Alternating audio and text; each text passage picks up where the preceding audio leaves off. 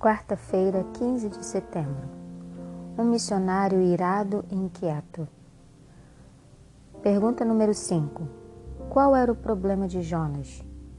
O que aprendemos de seu caráter defeituoso?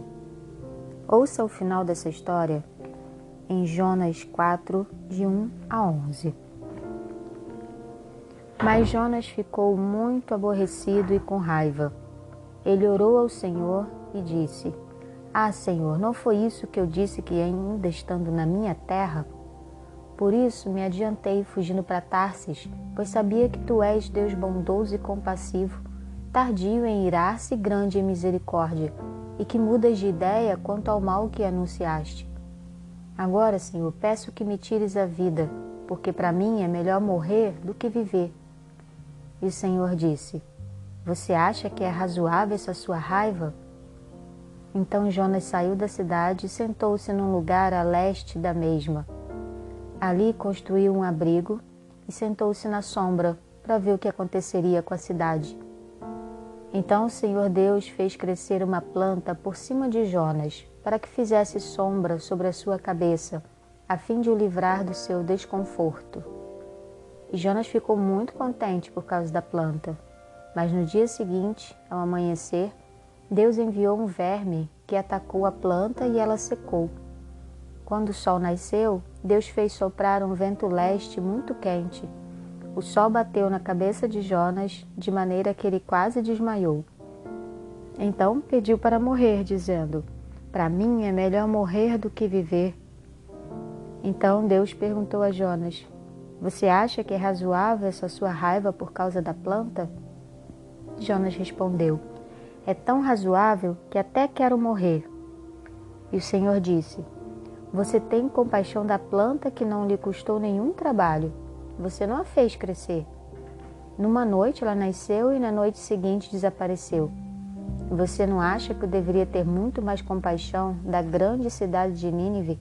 em que há mais de 120 mil pessoas que não sabem distinguir entre a mão direita e a mão esquerda, e também muitos animais?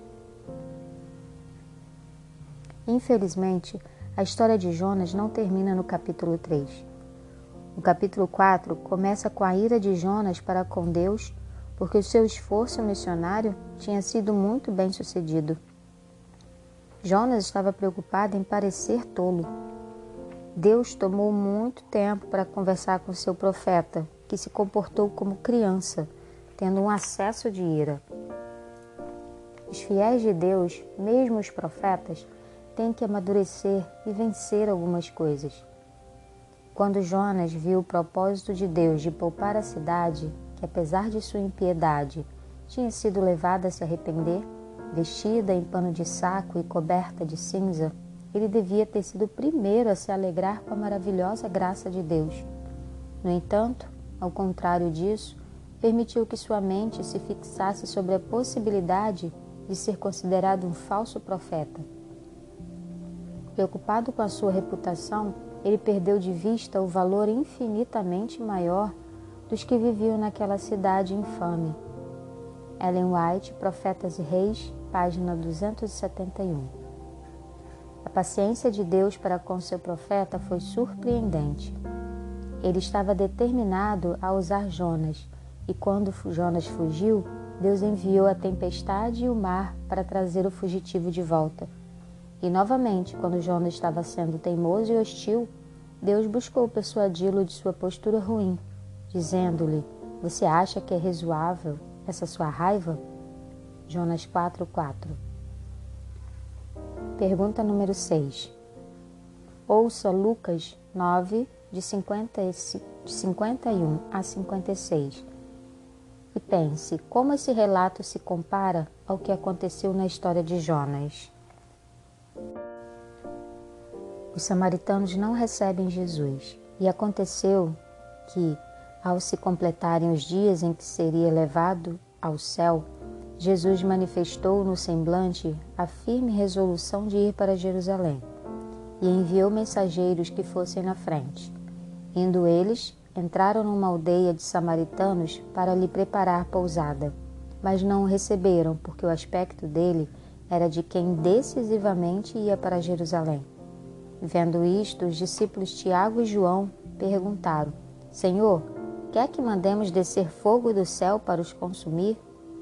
Mas Jesus, voltando-se, os repreendeu e seguiram para outra aldeia.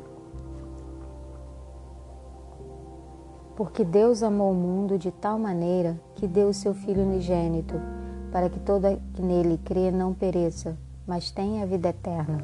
João 3,16 E Deus disse: Você não acha que eu deveria ter muito mais compaixão da grande cidade de Nínive, em que há mais de 120 mil pessoas que não sabem distinguir entre a mão direita e a mão esquerda, e também muitos animais?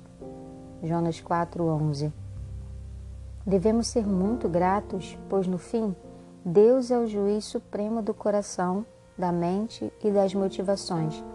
Já pensou se nós fôssemos os juízes? Como aprender a refletir a compaixão e a paciência que Deus tem para com as pessoas?